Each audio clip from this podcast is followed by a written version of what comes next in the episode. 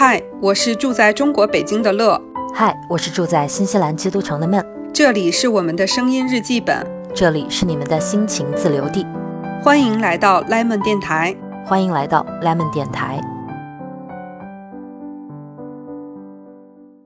Hello，大家好，我们回来了，我是不是闷？大家好，乐老师，呼叫乐老师，哎，在呢，在呢。大家好，我是乐乐。你在干嘛呢？我们这儿现在已经挺晚的了，就是北京又下雨啊，因为我们录制这期节目的时候还在那个十一的假期，呃，北京的十一就从十月二号开始，就每天下雨，每天下雨，一直下雨，然后特别冷哟。就约上了，我们这儿也下雨，哎，而且我们这儿其实说真的都快进夏天了，但是我在家还穿那种绒的家居服，嗯，就完全没感觉那个暖，不知道在哪儿，还挺冷的呢，还下雨。那咱们现在就是穿衣是重叠的这个节奏了，对，北京也是难得呀，咱们。我就前两天看那个朋友发那个微博什么的，就是在什么上海的，然后包括河南的，什么大晚上还开着那个空调。然后我在家里的时候就披着那个呃羊绒的毯子，就可见中国之大。跟你说，我我刚才在跟你打电话之前，我在整理我的相册，就我手机那个相册东西太乱了嘛，有时候又比如说截个屏啊什么的都没有去删。你会不会有整理手机相册的习惯？我差不多。就是有时候一个星期、两三星期也都会弄一下，因为现在特别容易截图，对，特别多乱七八糟的。后来一看，怎么那么多不要的图占空间？但是我没有你们那那么好的习惯，我很少去整理，所以导致里面就是巨多的图。然后你看，咱们平时不是有时候还发个微博啥的，然后你就会去 P 个图，那一个一张图好几百，对对对，都在里面。但是我想跟你说的一个重点是什么事儿呢？就我刚才在我整理相册的过程当中。中，我看到了很多张我自己奇丑无比的照片，均均 出自老陈之手。哎呀，应该不意外吧？谁会把自己拍那么丑的照片放在手机里，对不对？哎，不意外，不意外。我跟你说，那个就是，如果我跟董大国一起出门，然后比如说我到了一个什么地方想拍个照，然后我说你帮我多拍几张，然后发给我，等他给我拍完了。可能拍了有五六张吧，因为现在手机就一直摁就行了嘛，对吧？你就站在那，然后等他都发给我之后，我会发现没有一张能用的，每一张都奇丑无比。对，真的，我后来就积累出经验了，就是如果说这个地方我一定要照到一张我能用的照片，那我当场就要检查，就当场检查，你还来得及再让他再拍，对吧？那你等你回家，你再说你发给我一看，完了，想死的心都有，怎么那么丑，怎么？么那么矮啊！我就想到我们俩上一次见面的时候，那还是很久之前的事情了。真的想一想，太悲哀了。我想到我们上一次见面，然后就是呃，我给你拍照，然后你跟我说，你说我拍的时候告诉你，然后你自然就会有一给我一个 pose，我就说一二三，然后你就给了我 pose，然后就拍完了，就是很好的一张照片，就结束了，对不对？我觉得这种事情只能发生在女性朋友之间，跟男人，男人给你拍照完全不行。我跟你说，你看咱俩也不是成天能见面的那种朋友，对，怎么咱们俩难得见一次面，一拍照就能有这么高的效率，有这种默契？我觉得真的是女性之间一种天然的默契。就互相明白那个语境，比如说我跟老陈，我说你说个一二三，就还是不行，不知道怎么回事儿。或者我老早就摆好造型，然后保持微笑，然后你也不知道他拍了是没拍，然后脸都僵了。你说你拍了没？他说哎，刚拍，你怎么说话呢？就尽是这种事儿，你知道吗？会不会太太写实了这一段？哎，我的天呐。呃，完了，不好意思啊，一提到这个话题，我真的有举不完的例子。你来。就在不久之前，我需要一些，比如说。我在写手账的这样的一些照片或者视频嘛，然后我自己拍就不方便。你说我自己还得调那个三脚架，然后我可能还看不见那个取景器什么的，对吧？就比较慢嘛。有一次我出去吃饭。我正好带了手账，我在那写手账，我就要老陈，我说你正好你坐我对面，你帮我拍一段视频嘛，什么什么的。我他说那你要露脸嘛？我说你就把手放在那个地方，你不动，我自己来动，就是我知道我露没露脸，对吧？然后呢，他就不停的给我在那找角度，他还是要动，然后他还说你这样拍就会很胖，就很丑，怎么样的？然后就不断的说，就怎么真的是把我气死。然后我就说那你就不要动啊，我自己来动啊。然后他就说。那你现在整个脸就很臭。我说好，把手机给我，我不要这一段了，我不需要，我不录了。就是我我 太身临其境。我我我从这个对话里面，最后你的这一句话，听到了一种决绝的“我不要与你合作”的 这样的一种意愿。对，你说的太对，合作不了。哎。你说到这个点，我真的就是觉得我现在就是这样。我不知道是不是长期都是自己一个人嘛？因为像我干嘛拍视频，基本上都是自己一个人哈。是不是长期这样子习惯了，还是说我可能真的是这个性格？我现在就觉得我好像合作不了哎，跟人。嗯，不知道是怎么回事，但我我觉得你应该不会。就你看，你有那么多职场的经验，包括你的性格，因为我觉得你又很善于沟通嘛。我觉得我们先讨论你这个情景到底是能不能合作。有的时候我特别不认为，就是就特别是伴侣，就我们这种很好的朋友不算。我就觉得就是单指家人的那种伴侣，包括父母，我觉得这种是。很难建立很好的合作关系的。是的，是的，你说生活上的合作可以，但是如果一旦涉及到那种，比如说带点工作什么的，真的好难配合，对，互相都超没耐心，说话也难听。对，因为你是把他当做你生活当中的一个合作的伙伴，所以你对他很多的要求就是带有情感的。当然，你你去工作上的合作，你也有情感，但那个情感是不一样的。你会把一些生活上的一些习惯就无端的带到这个工作合作的场景里面去。比如说，我就是。这样，比如说你像做饭这件事儿，它可能就是一个类似于工作上的一种，呃，它也是个生活上的合作。但你说它，如果你把它当做一个工作，它也是个工作。然后就做饭的时候，我就总看董大锅浑身上下都不顺眼，我就。他可能正在洗水果，然后洗完那个水果削皮，削皮之后要拿一个案板在上面切这个水果。如果是我的话，我会先把那个就是呃台面准备好，然后把这个案板也准备好，然后呢，我再洗水果、削水果，再把水果拿过来切。我觉得这是一连串的动作，我觉得很顺畅。然后他的话呢，他就会已经满手都是那个水果的汁水了，然后他又去拿那个案板，然后那个汁水特别容易就落在地上。对，然后我这个时候我就感觉人都要爆炸了，我就会很愤怒的指责他，然后他就会很生气的说。嗯，我这干还是我的不对吗？我在干呢，你你为什么要指责我？这种事儿太高频发生了，我完全代入了。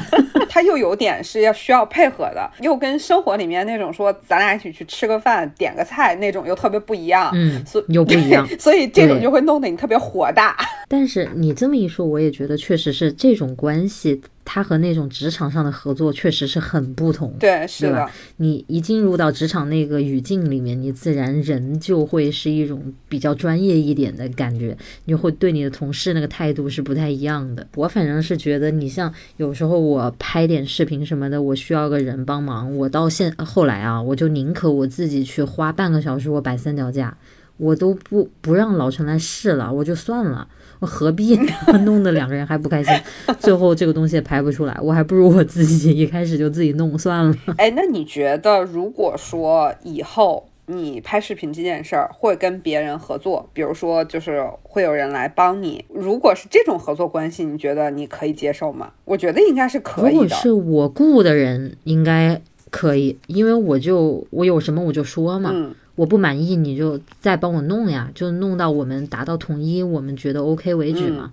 但是你这种，你请人给你帮个忙，这种对吧？你你说我请老陈给我帮个忙，其实是出于。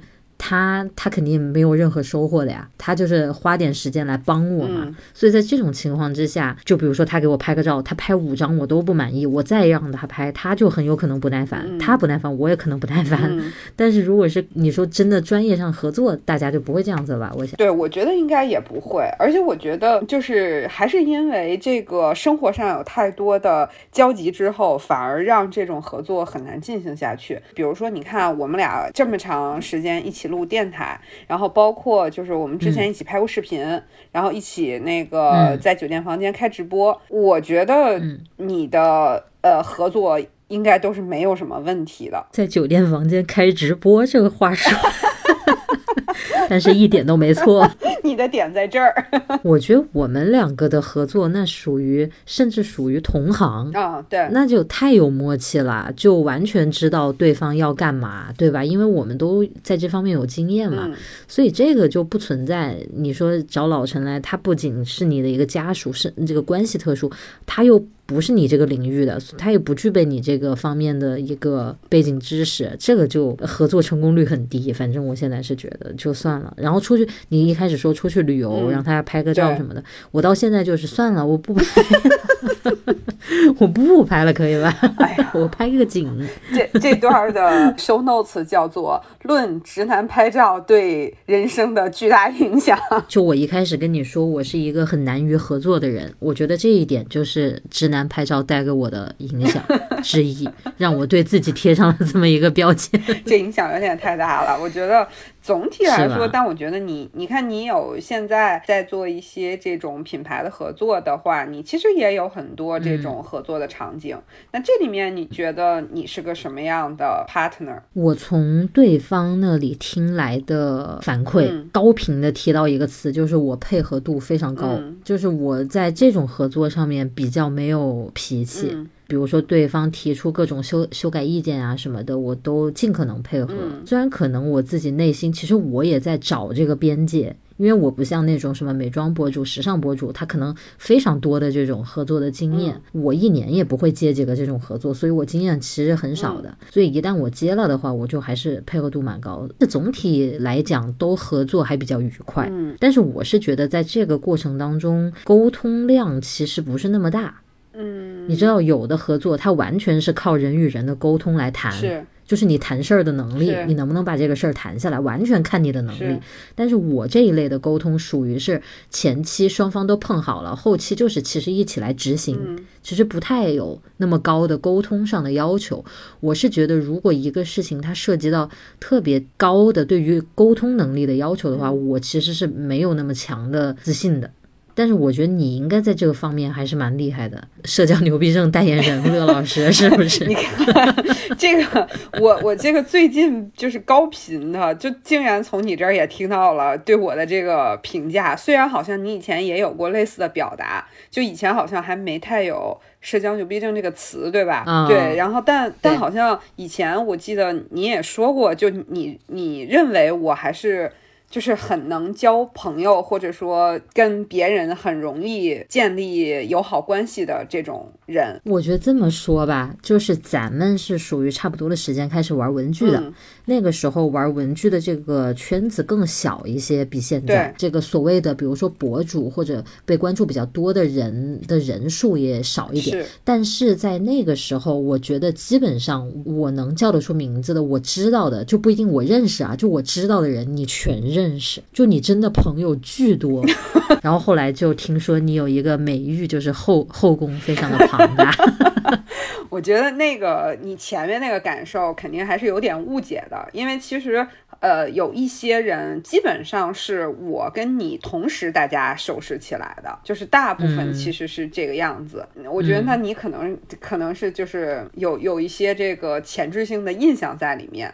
这个是有可能滤镜了对，有滤镜了。但是我确实最近也那个就是接收到了比较多的那个给我盖上社交牛逼症这个盖章的这个评价，对吧？那那你看你你最近是身边的人，而我是作为一个网络上的朋友的视角，你看两个世界，二次元、三次元纷纷给你盖了这个章，你怎么看这个现象？我我我是一直不认的呀，我原来一直不认的呀，也是因为最近就是特别高频的被别人。人打上这个标签，我才开始去认真的想，哦，貌似可能也许我真的是这么个人。我记得前一段时间吧，就是呃，我们不是去那个长沙出差开会嘛，当时呢，我们是有几个人买了同一班飞机，跟我一起的是有我团队的一个同学，然后呢，还有一个我们的同事，我们三个人是当时说好的，就是一起都是这个时间。然后呢，我们又从别的部门转岗过来一个人，这个人。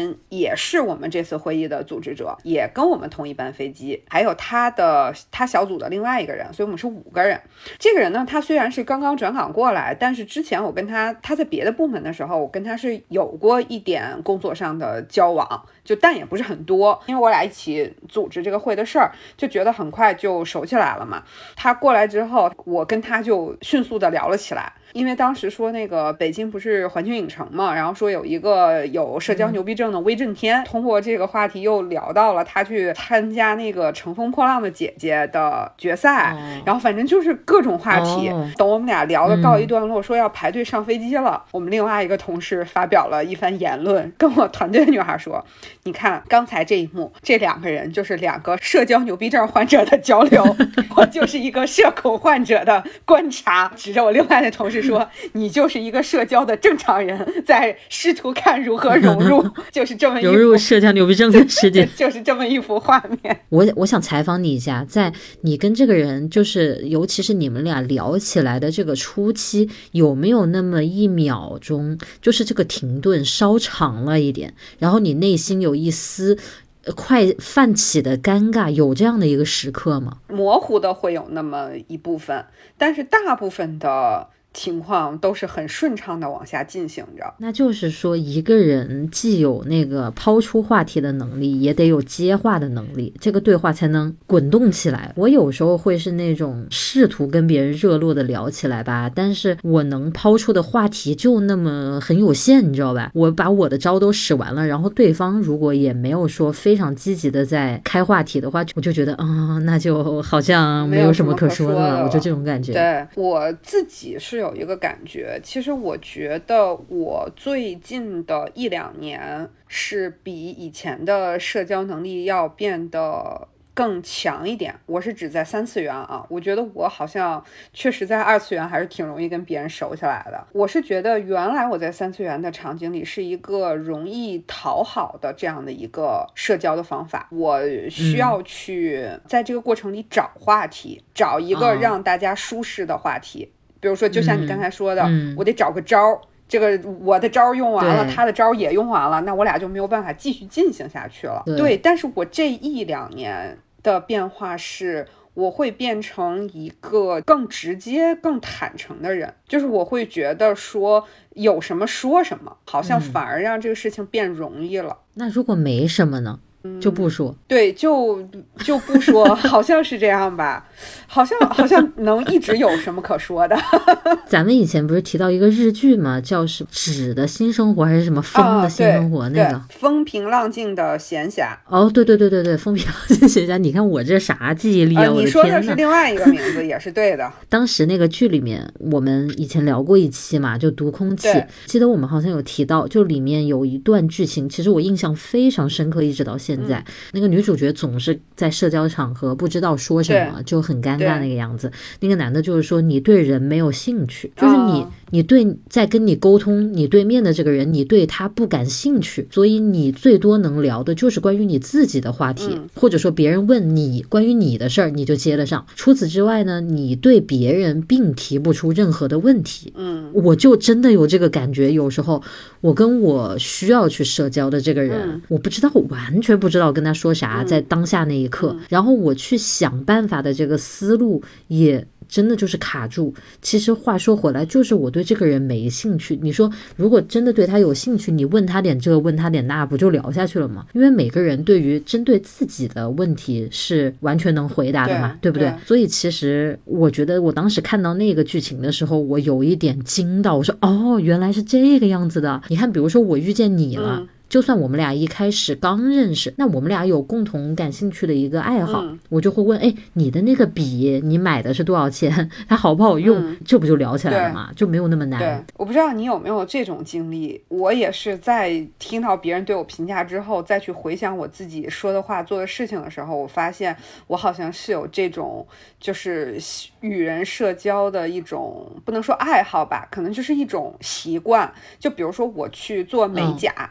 或者说我去呃医美机构，我都能快速的就和那个什么美甲师啊、小护士啊，就建立一个愉快的沟通。我也不好说是一定对他有兴趣。比如说我去医美机构，如果他给我卸妆，我会闻到这个卸妆乳的味道很好闻。然后这时候我不知道别人会怎么做，反正我就会很自然的就说，我说，哎，这这次用的这个卸妆乳味道很好闻，是什么牌子呀？然后可能他就会回答一下，所以我就感觉我这一两年会做到一件事儿，就是我只要心里有话的时候，我就说出来。哦，我明白你的那，我现在更理解你说的那句话的意思了，就是有什么就说什么，是这个意思。是的。那我就作为社恐的代表了，我就是内心里已经写出一篇论文了，我都一句话都不说了。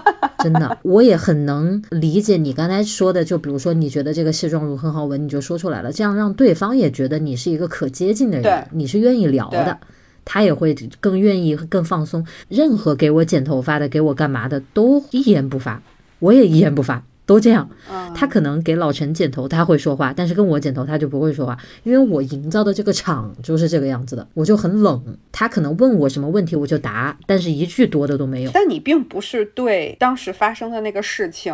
没有感兴趣的点，对不对？对我有时候可能还有点想问他的事情，但是我又总觉得好像有点开不了口，还是怎么样的？这真的是社恐。比如说，就发型师的一个什么动作啊，或者怎么样，或者我问他头发平时怎么弄，我好像我还得在心里彩排几遍，我才能说得出来。哎，我我你说到这个的时候，我就想到了我最近就是知道的两个，就真的是。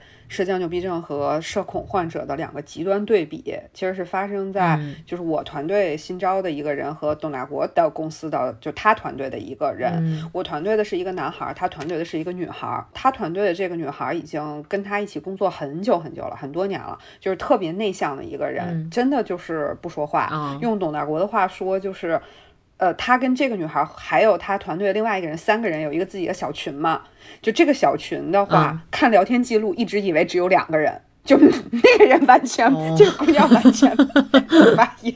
他说：“对你翻多少屏，就感觉可能得翻出去几十屏，才知道哦，这群不是两个人的群，是三个人的群。”嗯，就是就是这样的一个人。之前就是因为好像。他们公司有一件比较重要的事儿，然后这个女孩受到了老板的一个比较严重的批评。但其实呢，董大国知道这件事儿，他就跟这女孩说：“他说你该解释的时候你就正常的解释，你该澄清的时候你就正常的澄清。”然后当时那女孩跟他说了一句话，董大国就无法接受，因为董大国也是偏内向的人嘛。那女孩跟他说：“我想说，但是。”话在我的嗓子眼儿，我说不出来。太理解了，他他他这句话真是大实话，我跟你说。他就说我我也想说，我说不出口，我这个话就在那儿待着，说不出来。然后就拿过来问我说：“你说他这个是心理问题吗？” 我说：“那也可能是，就有可能真的是长期的特别的不去。”主动的交流，可能真的过一段时间，这个交流的能力会变弱。哎呦，你说到这个例子，你让我想起一个好古早的事情，因为我在生活当中，我自己观察我自己，就是一个不是很爱解释的人。就比如说有什么误会，或者嗯有的事没做好，然后人家可能怎么怎么样了，我就觉得那这个事已经发生了，我解释又能怎么样呢？就我也不能改变这个结果呀，对吧？然后你刚才说这个事，就让我想起我是初中初一还是怎么样的时候，反正比较小的时候，我那一段时间我老跟我同学去网吧，嗯，父母肯定不让的嘛，就知道你去网吧肯定是要生气的。但是呢，有一天是我放学了之后，我想走回家，就我家还有点。点远，就走路就比较慢嘛。如果我坐公交车什么的，就会比较快。那天我就选择了走回家，我没有坐车。然后正好那天我表哥他跟我一个学校，他在他坐车回家，他看见他在路上看见我了，所以他知道我是在走路。然后我回家回晚了，他当时也在我家，好像是有我爸妈认识的我们班的别的同学怎么样的，就是。可能说话的时候透露了这个我去过网吧这个事儿，我爸妈就知道了，就等着我回来给我打一顿呢。因为我那天正好回来的晚，他们就觉得我肯定当天其实就是去网吧了，其实是个误会嘛，因为我没有去，其实，但是我也确实去过，你知道吧？当天是真没去，然后我一回家就开始就教训我了，就说你是不是去网吧了？怎么怎么怎么样？我当天是没去，但是我确实那段时间老去。所以我就什么都没说，嗯，就挨了一顿骂，一顿打。然后我哥就一直都在旁边嘛。后来我爸妈这一顿结束了之后，他就特别不理解，他就走过来说：“我看见你在路上走了，你为什么不说呀？” 他很不理解，你知道吗？这这么好的一个机会，因为如果我解释了的话，他就可以帮我作证啊，就相当于我就可以撒个谎或者怎么样的，我就说我没去啊，我根本就没去，对吧？我就可以赖掉，就逃过这一顿。我那个时候居然就是这种思维，我今天有一点重新认识我自己了。我就不解释，是的，反正这个事儿我是做了，我就会觉得迟早是有这一天的，我也没什么冤枉的。我天，我太社恐了。我觉得这个有可能还不是社恐吧？我觉得这是你的一种逻辑，呃神经病。我觉得是是是对自己做过的事情，因为这件事儿你毕竟做过，对吧？就是你也没有办法，就是跳出来说我就没做过。你可以说我今天没做过。我觉得你可能还是比较比较坦诚的面对自己吧。我可能有当时有过那个话到嗓子眼，因为在一开始你的那个应激反应肯定是。就说这个事实是不对的嘛，你肯定会当下有一个应激反应是要去解释的。但是反正在当时那个情况下，我是觉得，因为他已经认定了你去了网吧，你做了这个事情，所以你说了也可能他也不会信，然后你还得花很大的力气去解释。完了之后呢，你你其实内心又知道。你是这次没去，但是你也去过，我就可能我当时想了一想之后，就选择算了，我就不说你，你骂完我这个事儿也就过去了。哎，那那我想问，比如说你跟老陈吵架，或者说就是发生不愉快，就是在这个过程里，你是更多的沉默冷战，呃，然后不解释，还是想试图把这件事情说开？你是哪种人？我这些年都是后面这一种啊，就是去说开的这一种，对我就会觉得。这抬头不见低头见的，你搞冷暴力，那没有必要，很没效率。这个生活，就是还是有什么说开说通了就好了嘛，对吧？这生活中还是比较好解决。我觉得像你刚才说，你说你随便去弄一个指甲什么的，都能跟别人聊起来，我就想到我妈就是这样的。但是她是那种，就是人家跟他说一点什么事儿，他都记得。啊，我也是。就比如说我，我跟他，你也是，对不对？我觉得这是你们这一类人都有的一个优势，就人家跟你说过啥。你都记得，然后完了，你下次再去，你还能跟他续上，就特别厉害，对吧？我妈有时候我可能一年回去一两次，跟她一起去了，然后她就直接去了，就好像是去亲戚家一样，包往那儿一扔，然后坐下就跟人家招呼起来，然后还说，哎。你那个男朋友最近又回去没有啥的，就 直接就来这个，我的我那个脸色从红变黄，从黄变蓝，我说这是什么招数啊？那你要跟我去这这么聊？那你要跟我去美甲，我也得变色。你也是这个这个画面。我太佩服你们这种了，我真的是无法。我完全无法。之前那个疫情的时候嘛，我们这边封城了，然后那是第一次疫情，没有心理准备，都也没有经验。我就看我朋友圈里那些华人的朋友就晒，今天吃了这一家的面包，明天吃那家的卤味。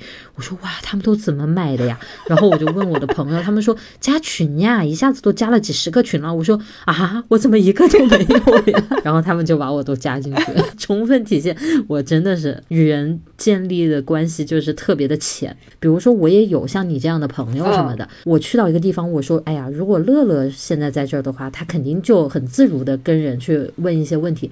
我其实我能模仿你，就是我知道。比如说你在，你会怎么说？我其实可以去学你，但是这时候我就会遇到这个情况了，话到了嗓子眼，说不出来。跟前面那位同学是一样的。对对对，真的，就我就特别有切身体会。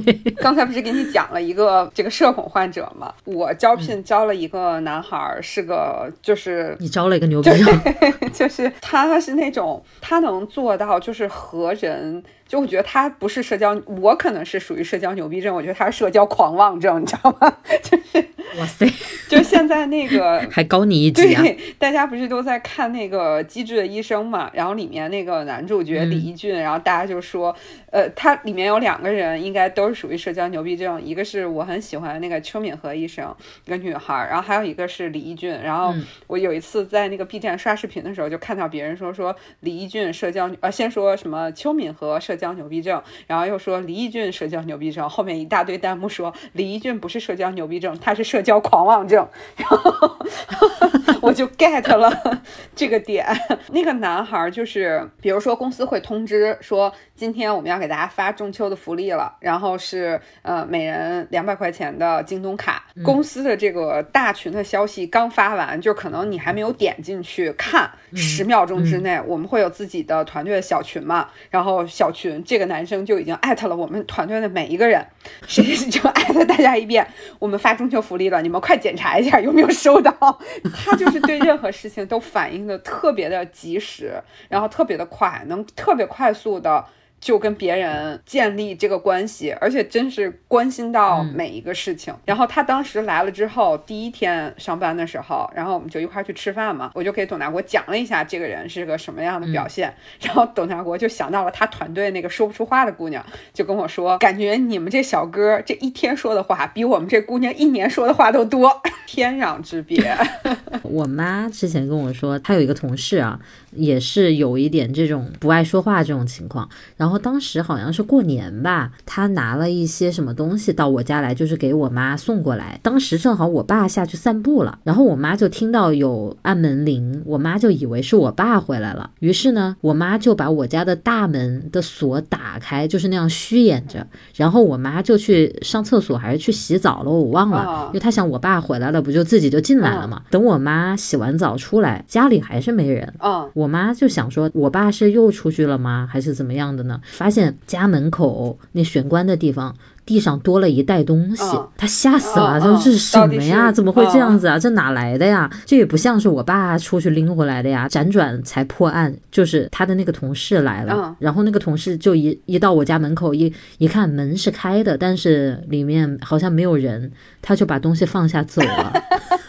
就是社恐患者想送礼都是默默的，绝不绝？我当时就想，如果我带入这个人，我当时一一看，哎呀，没人，太好了，我放了东西我就跑。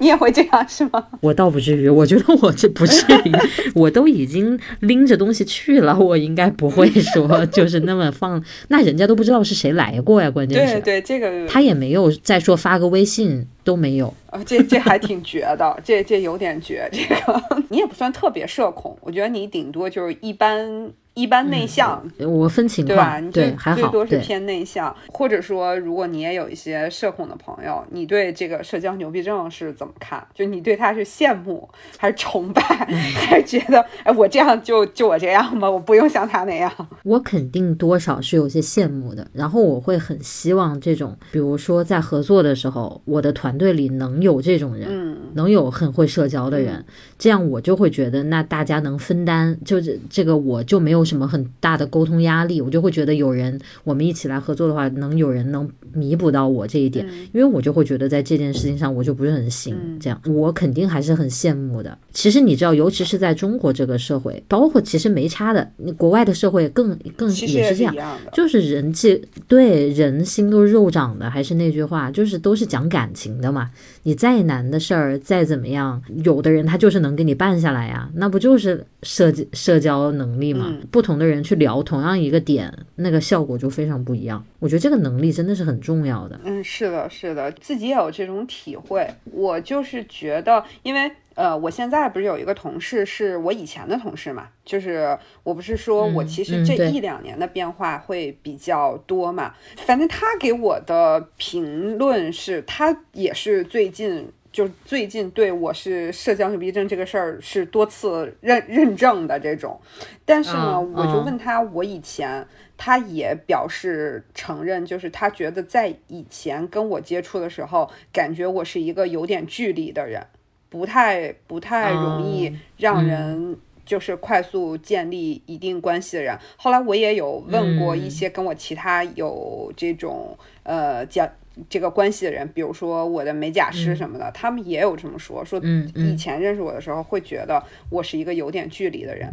我后来想了一下这件事儿，我觉得我是那一种对我认可的事情、认可的人、认可的一个状态，就是我对这个周围的这一切认可的时候，我可以做到很亲切、很自如的去和别人沟通，建立各种各样的这种关系。但是，一旦这个场和对方这个人和对方做的事情，不是让我特别的认可的时候，我可能就会变成那种呃无视他的状态。就你如果说无视，他又跟那种有点社恐的人的那个状态，他又是不一样的。嗯，我觉得有点社恐的那种人，他其实是特别在意要打交道的这个人的，他只是说。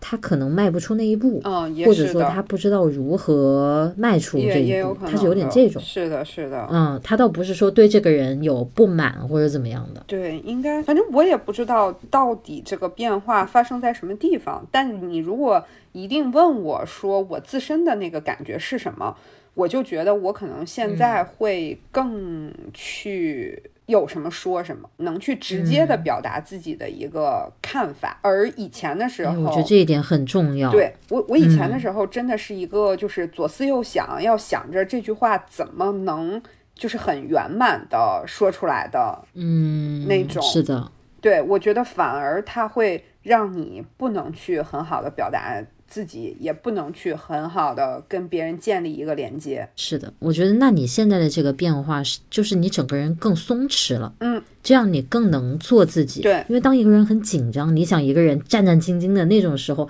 他说出来的话其实可能都不是他的本意。嗯，是的，就算经过万千考量，可能说出来的都还不如他放松的时候说的话好。就比如说，我有时候很。在我很放松的状态的时候，我跟人交流，我经常能说出一些可能比较搞笑的一些话。但是如果我在一个社交场合里面，我可能会给人感觉超级严肃，就完全不可能说出那种比较逗的这种话，完全不可能，就是不是那个状态。我觉得就是你说的这个点。就是做不了自己，在那个时候你太僵硬了。那个和读空气有没有关系呢？我觉得也有关系。和自己对自己的自信程度有没有关系呢？我觉得也有一定程度的关系。我觉得它可能是这一些事情的相辅相成的一个影响，就是不断的这个气场之间的这种不断影响的变化。造成了你表达态度上的一些变化，就是要找到中间的一个恰当的一个地方。对，是的。像我们电台的经典的那个例子，你那个同事摘耳机的那个同事，嗯，那就是很自如嘛，对不对？对，但就是他呀，上次就是他说，他说他是个社恐患者，然后观观看了你们你们这，对啊，他认为自己是个社恐患者。哎，但是你一开始你也是否认你是社交牛逼症的呀？嗯，我是否认，但是呢，就是经过这一段时间。大家的评估和我自己对我行为的这种检测和观测之后，我发现好像大家说的也是比较对的，我好像也无从否认。我觉得就包括你说的这种生活当中的这种社交场合，我觉得你都很自在。反正首先对吧？你怎么想的你就怎么说嘛，我就是这个感觉，我就这么说了。所以你首先你不拧巴，你是舒服的，这一点就很重要。社交呃社恐的人，他其实他就算什么都不说，他也不自在呀。在那个场合之下，甚至如果想得多的人，他还会觉得是因为我在这儿，所以大家才不说话了。嗯，我把这个场子弄得很冷，他还会这样想，包袱更重，他都更不知道该怎么自在的表达了。我有时候觉得，你说社交牛逼症跟情商有没有关系？我觉得也是有关系的。或者是说对于一些自己的习惯的一种表达，我觉得也是有关系的。就我们不是最近都在招聘嘛，我公司都就是各个团队在招聘，然后其实 HR 就还挺忙的，他们可能就很难去说把每一个职位都。照顾的那么好，然后肯定公司会有一些紧急的重点的职位，也会有一些是偏不那么紧急的。但当然，这个时候就是你的这个要招人的这个业务方，比如说像我，我要招的这个人，那我跟 HR 是一个什么样的沟通？其实我觉得还蛮重要的，就是因为我当时发发现这件事情的时候是，嗯，我们团队除了我之外，其他人。都跟老板反馈说，HR 给简历特别少，招不上人。也约不到面试，然后我完全没有这个感觉，因为跟我们配合的是同一个 HR。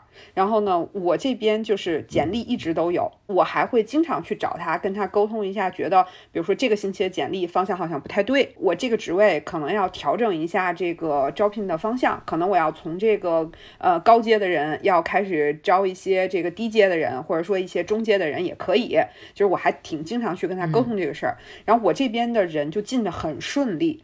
就面试也很顺利，嗯，就是他们那边就属于连简历都没有，我这边就是 HR 都会帮我约到约好会议室，约好人，帮我会排好我的。时间表，所以我不知道他们都是这种状态，直到大家有了这个表达之后，我才知道是这种情况。然后呢，我就去想了一下，我说那我在这里面做了什么？因为当时老板也来问嘛，问我说你有没有这种情况？那我就直说我说没有嘛，我说我这边很好。然后他说那为什么？然后我就跟他讲了，我说就是 HR 第一，他就是在工作配合上，我给他反馈很及时。就是他告诉我有这个简历了，我就马上筛简历，然后马上告诉他哪个行哪个不行，方向要不要调整。我说这个是很快的。我说第二呢，就是我就是会经常的过去跟他讲一下我这个团队后面可能会有一些什么变化。我说我会提前的跟他讲一下，就是我团队的一些方向，可能跟本身招聘的这个职位不是那么直接相关。所以呢，对方就就觉得说我是对这个团队对每个职位是有规划的，就是我跟他沟通的过程里面，我是知道这个 HR 对我这个方式是认可的。然后再有第三呢，就是我们前一段时间不是有出差什么的嘛，然后我就会给这个 HR 的同事准备一点小礼物，真的是那种非常非常便宜的小礼物啊，就是十几块钱的那样的一些东西。但就比如说我们去。之前去长沙，那我可能会在那个茶颜悦色给他买个茶包带回来。对，然后后来我就在，因为我最近在想这个事儿嘛，后来我就在想，有可能是我这一系列的反应和一系列的动作，让对方觉得跟我合作是一个，就是给我输出简历，配合我这个做招聘是一件他比较愉悦的事情。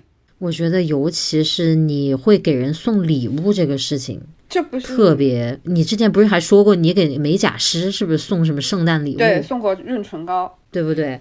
我觉得会有，就是像。你们本身已经有一层关系，比如说你是客户和这个美甲师的关系，或者说你是同事之间的关系，那本来就是会有业务上的来往，这个很正常。但是呢，你们会有很好的沟通的前提之下，你还会比如说出个差，你还会想到他，突然让对方觉得哇，在他眼里我是一个完整的人，我不光是这个职位，嗯，我不是个工具，你懂我这个感觉吗？就是你把他当做好像是把他当做一个朋友一样，我去到。那个跟你没有，就是你也没有去那个地方出差，但是我还想着你呀，我还给你专门带了一份礼物，就不管这个礼物重不重，但是你肯定是会让对方觉得，哎，人家还在想着我，就那个感觉就会很不一样，就会觉得很贴心，一下子就两个人距离就很近。嗯，其实我也有在想这个事情，我其实在反思啊，我就不知道会不会这种事情做出来之后，让别人觉得这个人过于怎么讲？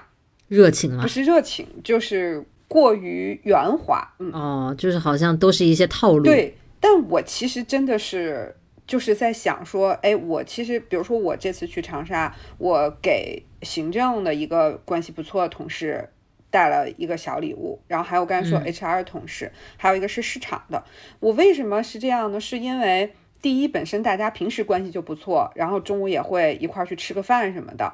第二呢，就是在我们这次准备会议的过程里，他们都给了我很直接的合作上的帮助。就是我当我对他们有需求，比如我这个会我需要一个这个宣传的一个呃海报，那市场这边就。给了我一个很好的支持，然后呢，我这边需要这个呃行政上面这边帮我准备一些会议的一些物料，那人家这边也配合的很及时，我就觉得这个是不就是一个我应该给别人的一个表达感谢的方式吗？对。所以我就很自然的做了这件事情。我是觉得，比如说你要认为一个人很圆滑或者怎么样，这种比较属于贴标签嘛，就是给他一个词来总结这个人。我觉得很难说，就通过一个举动，你就去在心里认为哦。这个乐乐这个人好圆滑，我是不是应该对他有所警惕？我觉得如果真的这样想的人的话，那他也真的就是说也不太好相处。就是你要真的跟这个人建立起一个可靠的关系也很难。就是如果真的有人这么去想，也没有办法，只能说对吧？那可能就碰上一个这样的人。嗯，但是出于你来讲，你是真心诚意就觉得说我就是表示一个感谢或者怎么样，我们也确实关系挺好。那反正你没多想，就你在你这。这一边就是很简单嘛，嗯，对，所以我我是觉得，如果说我真的在这个所谓职场也好，这个交往过程当中也好，好像看起来有点这个社交牛逼症的话，我觉得可能就是我这个你刚才说的，可能别人说了什么，别人做了什么，我就记住了。然后我也觉得这个人是可以去有一个交流的底线的话，那以后我就是会在这些他跟我讲过的事情上，或者说他比较感兴趣、比较介意的这个事情上，我就会给他一个回应。我觉得总体来讲，你还是非常把周围的这些人都是很重视的。很放在心上的一个是你跟他的这个交流的过程，你也都记得很清楚啊，包括这些，包括你可能会沟通的过程当中，也会让人觉得很随和等等。我觉得社交牛逼症不是一天练成的，它是很多因素。所以这样一分析，我觉得我离社交牛逼症越来越远，差好几个属性 就下了这个结论。它不是一条两条。不，但其实我觉得说到底啊，有的时候一个好的社交关系，我觉得现在其实反而挺简单。但是可能你你听起来简单，但我觉得可能就是好好说话，因为我是觉得现在有很多人做不到好好沟通、好好说话这件事情。我觉得它原本是一件简单的事情，就别人讲什么时候你去认真的倾听，然后你表达什么的时候也去认真的表达。我觉得如果能做到这件事儿，可能交流和合作就会变得更容易。但是现在可能有太多的人，不管是说出于自己的利益，还是出于自己的时间，出于自己的压力，出于各种节奏、各种各样的原因吧，可能很多人不愿意去做这件事儿，所以很多人就会觉得交流和合作会变得难。其实很多时候你想一想，觉得去好好的去沟通、去谈、慢慢谈，你会觉得其实很慢嘛，很没效率，推不动事情。但是其实有时候，往往这几步才是奠定那个结果的关键。就可能前期好好的沟通了，后面这个事情推起来才顺利。是的，要不然可能前期没有这些关系奠定基础，后面就困难重重，因为双方都不太完全理解对方的意思嘛，很多阻碍。我们节目都不知道聊了多少期沟通了。但是现在这个社交牛逼症这一类人群的这个 崛起，真的是让我们这些人就是心生羡慕啊！就确定是羡慕了吗？其实我觉得可能，我觉得挺羡慕。社恐患者也有他自己的乐趣吧？他有他自己的乐趣，但是他一定是。在自己能自在的前提下，才能感受到乐趣吧。嗯，如果说他是对一个东西恐惧，嗯，他肯定是个难受的，嗯，对不对？对，那他就难以快乐起来啊。他肯定得先放松，他才能谈他快不快乐，对吧？但是我是觉得，像我这种情况，可能。更类似于大多数人，我觉得啊，你不是社恐。我刚才不是跟你说了个新词儿吗？我觉得你属于那种，人家现在总结了，除了社交牛逼症和社交恐惧症之外，还有一个词儿叫做社交冷漠症，就是 我可以，我可以去正常的说这个话，我也有能力说出来。我就是懒得说，我就是不想说，我就是在这个场景里。哎呦我的天呐，我这么高的境界呀！我觉得我好像没有高攀了，高攀了，我我到不了这境界。我很多时候是很费着劲想要去沟通的，但是我就我是觉得能力欠佳，我是社交有障碍症，应该没到那个冷漠症。我觉得你应该没有啥障碍吧？像咱们以前聊到的，比如说工作上的一些社交场合，尤其那种不认识的人，我就是觉得挺不自在的，不知道该干嘛了。嗯，会有那种不自在的时候，反正如果熟了就无所谓了。对，我觉得这是一个过程吧，就是说，确实是，可能是你需要自己的一些表达和自己的一些认知和周围。有时候我觉得，可能那个社交这件事变得容易起来，是跟周围的环境越来越和解的一个过程。嗯，就是可能对周围的东西有越来越少的敌意，对，不会更多的认为就是这个东西没有达到我的满意，就是他的不对，就是这个事情的不对，就是别人的不对。我觉得可能。呃，当你在社交和合作里面越来越自如的时候，这种感受应该会是越来越少的。我觉得这种就是这种练习的机会也很重要。嗯，是的，就是你比如说你老遇到职场上碰见新人这个事儿，那可能。好几次下来之后，你也就越来越，首先你越来越习惯了。哦，对，是的。再接着往后，你可能就有自己的一个应对方式，就慢慢就形成了。对，如果你平时没有这样的机会，你冷不丁来一个这个呢，你就有可能会哎一下子不知道该怎么自自处了，在那个环境，我觉得也是可能一些职场新人朋友是不是一开始会有点局促，但是我相信往后就会好一点。董大国的那个。女同事那个情况应该不多见吧？哎呀，我跟你讲，这这个就是刚才你说的这个女同事，比我招新招聘的那个小男生可是工作多了很多年呀。我招新招聘的那个小男孩才工作个三五年的时间，杠杠的社交狂妄症啊！这是自带的，这是个人性格对，是的。当时我们不是去那个长沙出差嘛，就是他就是入职才没多久，因为。我这边现在是有管各个全国的业务嘛，所以我现在是在每个就是全国的每一块业务上都招了一个对接的人。这我招的这个男孩是对接其中的一个区域的。我们在长沙开会的时候，他第一次跟他对应的那个区域的人见面，然后我就去，因为我是要在每个区的小组讨论里面都要参加。我参加到他那区的时候，发现他坐在人家那个区的最正中间，拿着个电脑 给人家那儿弄来弄去。太绝了，太有画面感了。我我如果在现场，我绝对羡慕他，我就会觉得他超自在。嗯，到哪儿都是主场，是的，那种感觉。是的，是的，他真的就是也是挺会把握度的一个人吧。我后来发现，可能我自己偏于这种性格，然后我最近招的这一批人也都是这种性格。可能这个本身的这个工作也需要这类性格的人，嗯，对，所以就。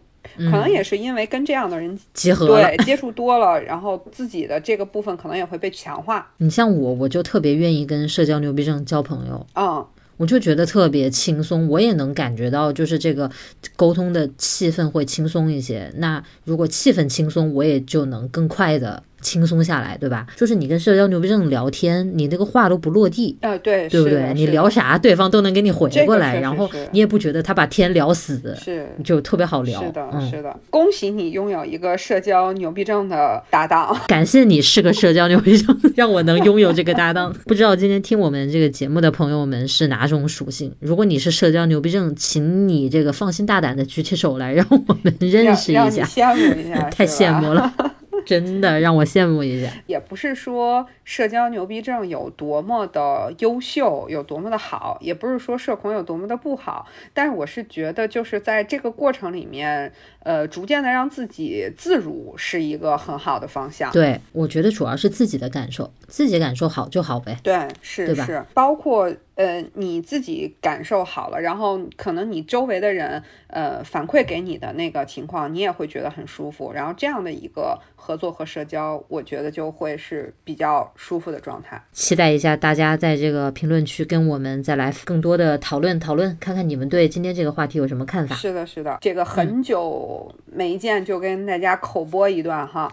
我们的嗯，来啊，我们的电台是 Lemon 电台，我们的节目会在苹果的。播客，以及所有可以呃收到苹果播客的平台，比如说 QQ 音乐、小宇宙、网易云，然后现在还有一大票新的这样的一些平台，比如说什么汽水一类的，好像也是可以听到我们的节目的。所以还是期望大家能够在各个平台积极踊跃的收听我们的节目，多多来和我们互动。谢谢大家的收听，那我们今天就先聊到这了，大家拜拜，拜拜。